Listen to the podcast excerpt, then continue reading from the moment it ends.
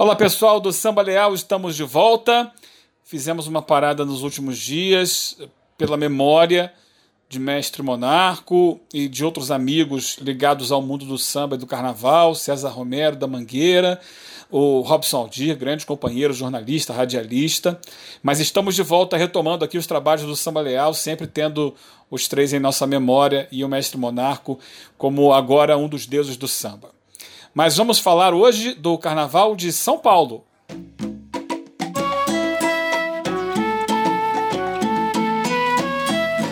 Debaixo do céu alá, misericordioso, Papá me dê proteção, escuta minha oração, me guarda com seu alá. E guarda todo esse povo me guarda com seu Alá e guarda todo esse povo. E o assunto é a atual campeã do carnaval paulistano, a Águia de Ouro, que ganhou na última edição, no último campeonato, né, o seu primeiro título em quase 50 anos de história. Nosso convidado é o carnavalesco da escola, Sidney França, que vai falar com a gente sobre esse momento da escola, sobre o enredo para o próximo carnaval e como andam os trabalhos neste carnaval tão atípico, tão diferente de tudo. Seja bem-vindo ao Samba Leal, Sidney. Olá, amigos do podcast Samba Leal. Aqui é Sidney França, carnavalesco da Águia de Ouro, atual campeão do Carnaval de São Paulo que para 2022 levará para o Sambódromo do AMB o enredo Afoxé de Oxalá, no cortejo de Babá, um canto de luz em tempos de trevas. Como é que tem sido esse momento da Águia de Ouro? Campeã. É, claro, tem sempre uma expectativa grande sobre a campeã, sobre o trabalho do carnavalesco, sobre o que está sendo feito, preparado.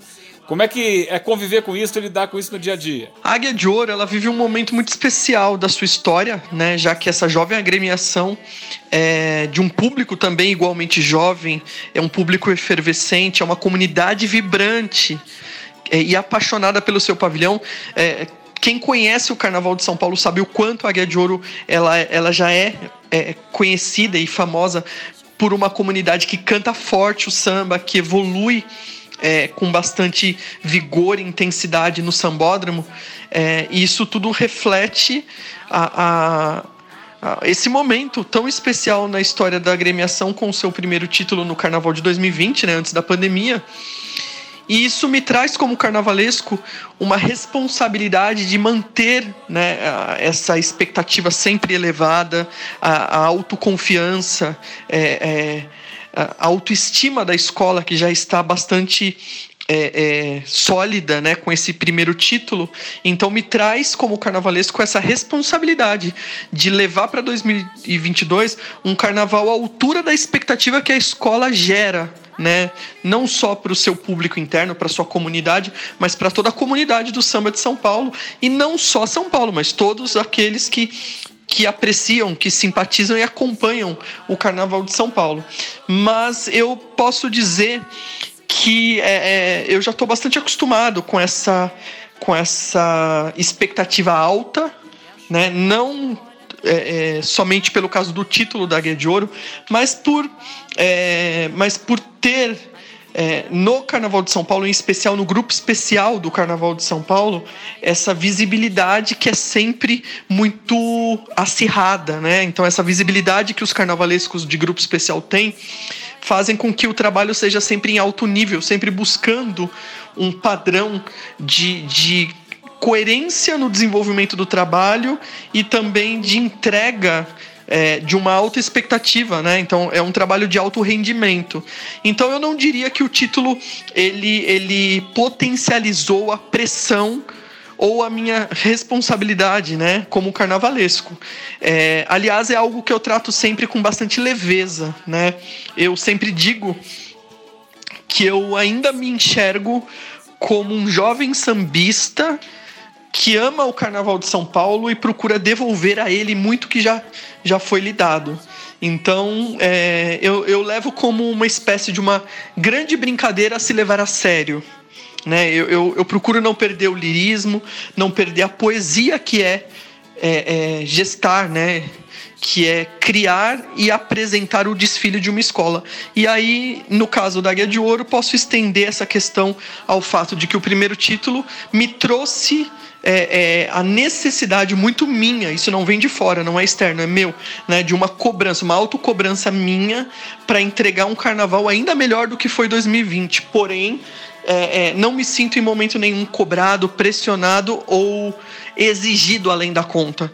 E eu tenho certeza que essa minha leveza ao encarar essa missão é, se transformará, né, é, é, é, condensará uma criação própria de uma escola que vai chegar madura no Carnaval de 2022.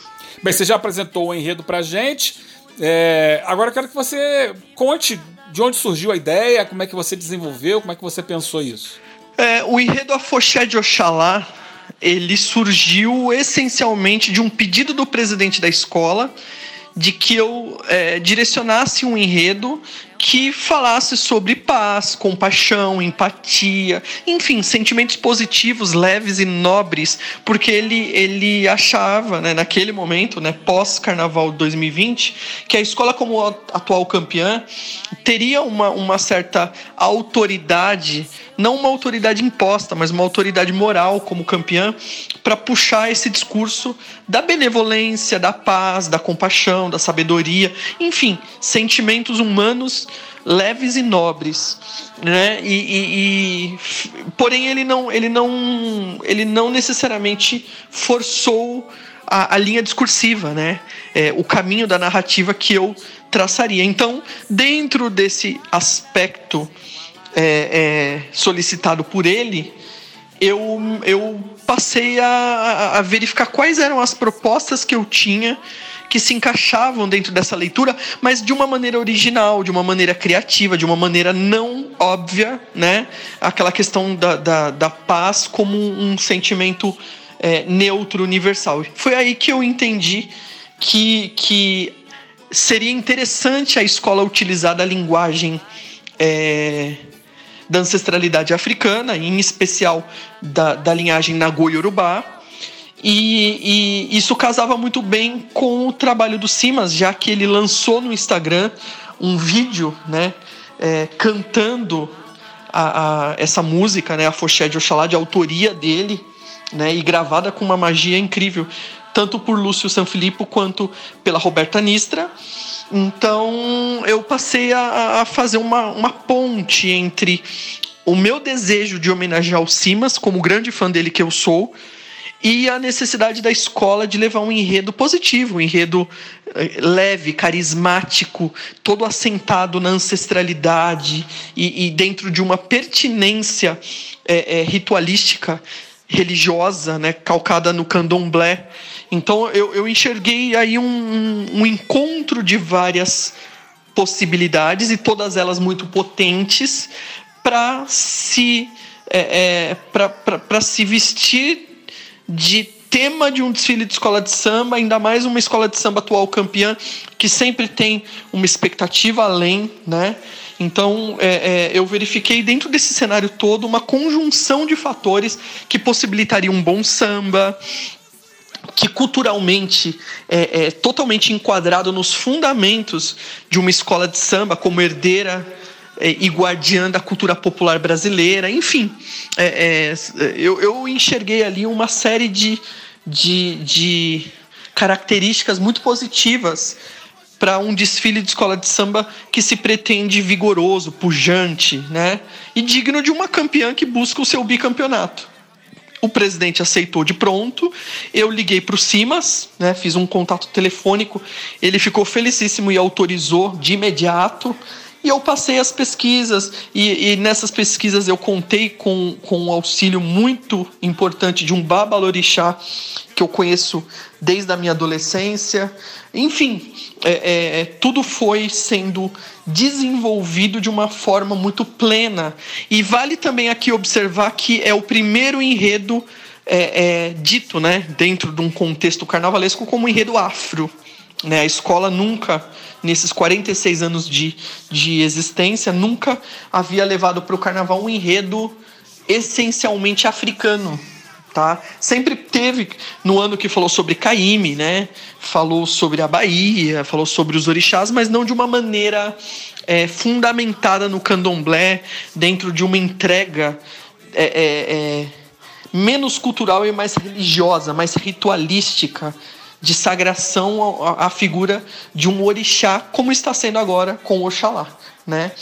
Então, esse é o cenário todo do enredo Afoxé de Oxalá, no cortejo de Babá, um canto de luz em tempos de trevas. Então, estamos em busca da paz. Conta um pouco mais do conceito, né? De, de como você desenvolve é, o, o teu roteiro, o teu é, argumento para defender esse tema na avenida, Sidney?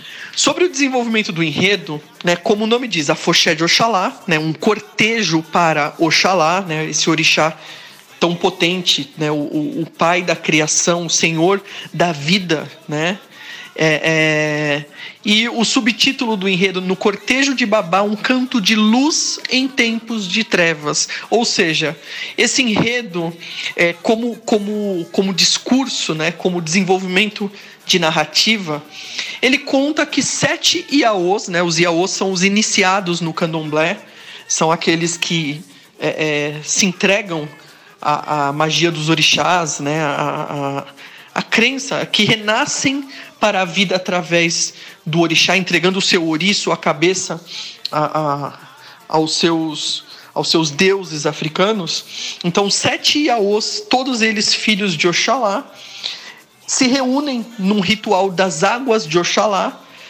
e resolvem, né? Eles é, buscam, através dessa união de forças ligadas à fé em Oxalá, clamar ao Pai para que desça sobre a terra né, e derrame a sua compaixão, a sua misericórdia desse povo contaminado pela, pela maldade, pelas trevas, pela doença, pela fome, enfim, é, por, por, essas, por essas questões que destroem né, a existência saudável no planeta.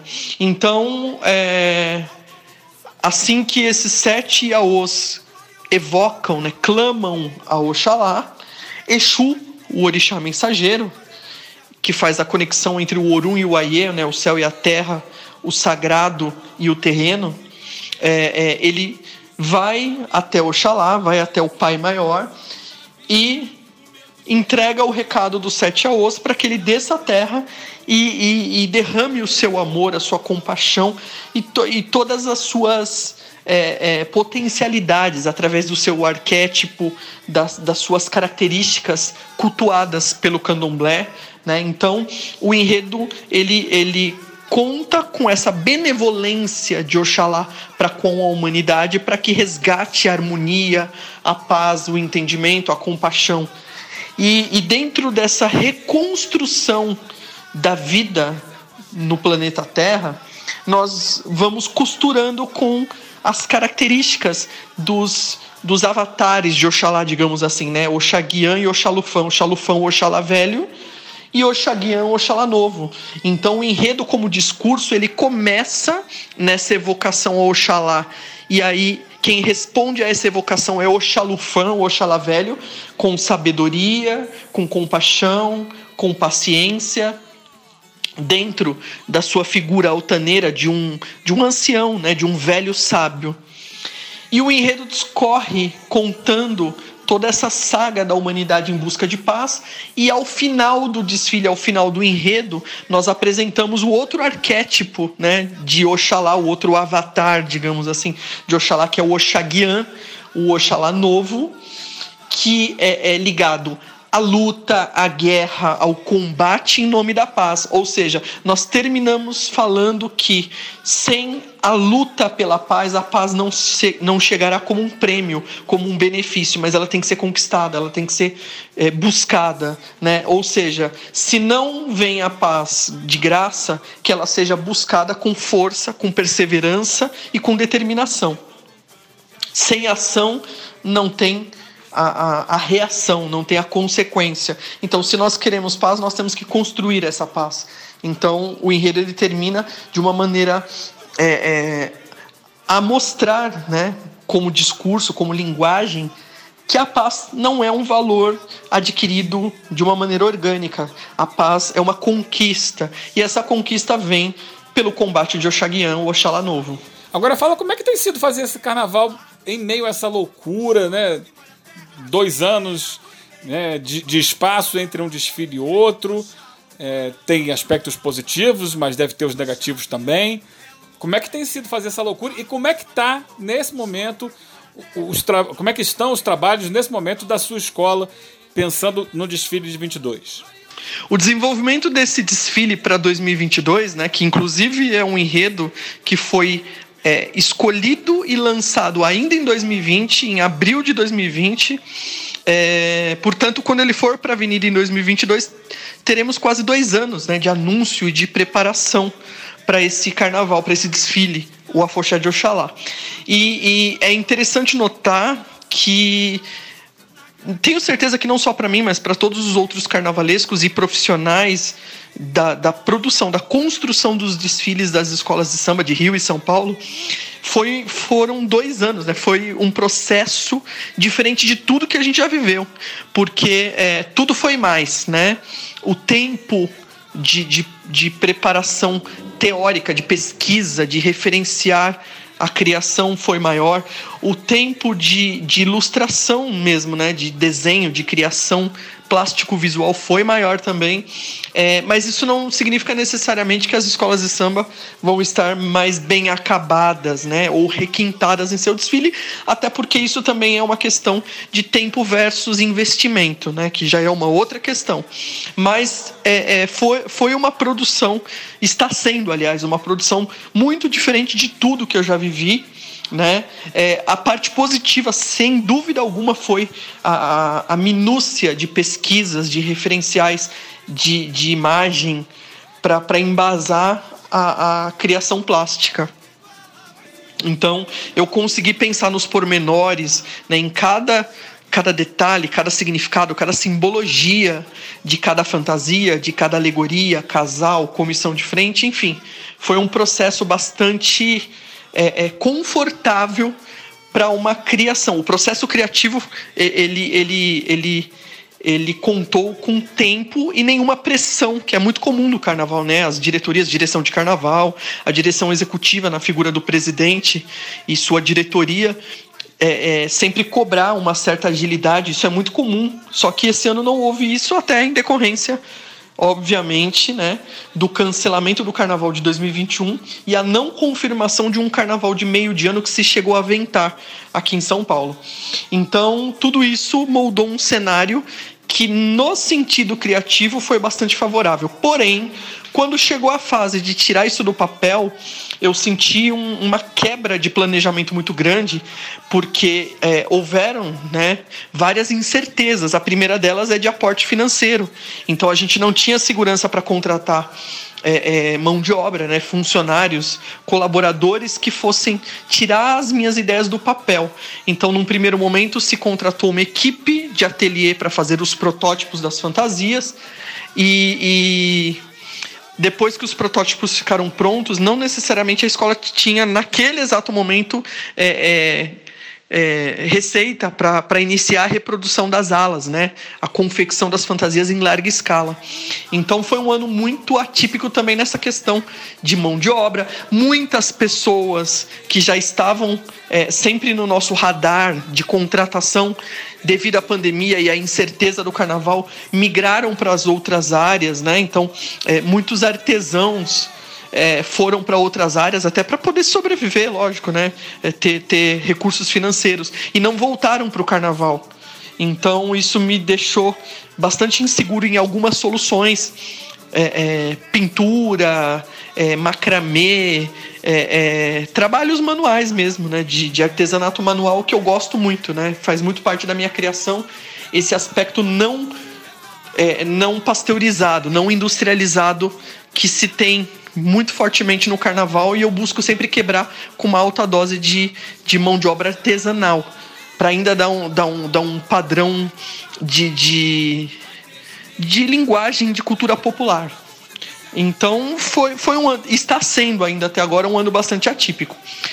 No atual momento, a escola está com três de suas quatro alegorias praticamente prontas, né, em estágio bastante adiantado. Existe uma única alegoria que ainda está num processo de emadeiramento, de, de, de enfim, né, de forração para iniciar depois a decoração.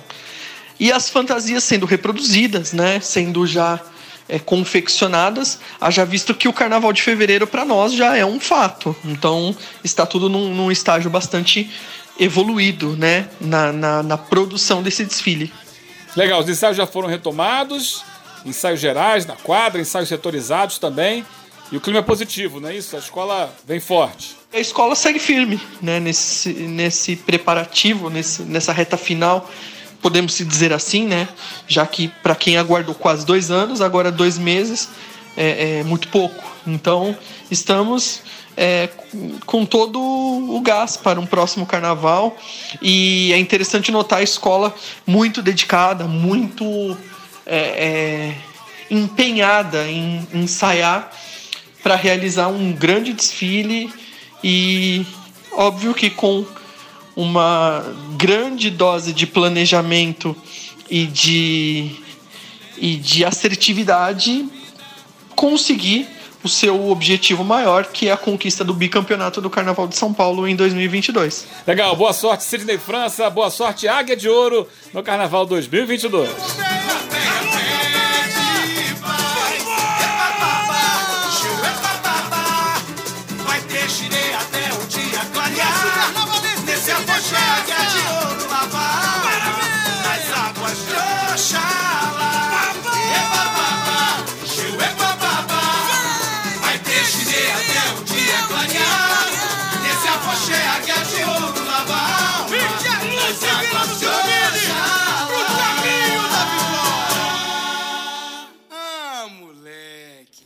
Até a próxima edição do Samba Leal.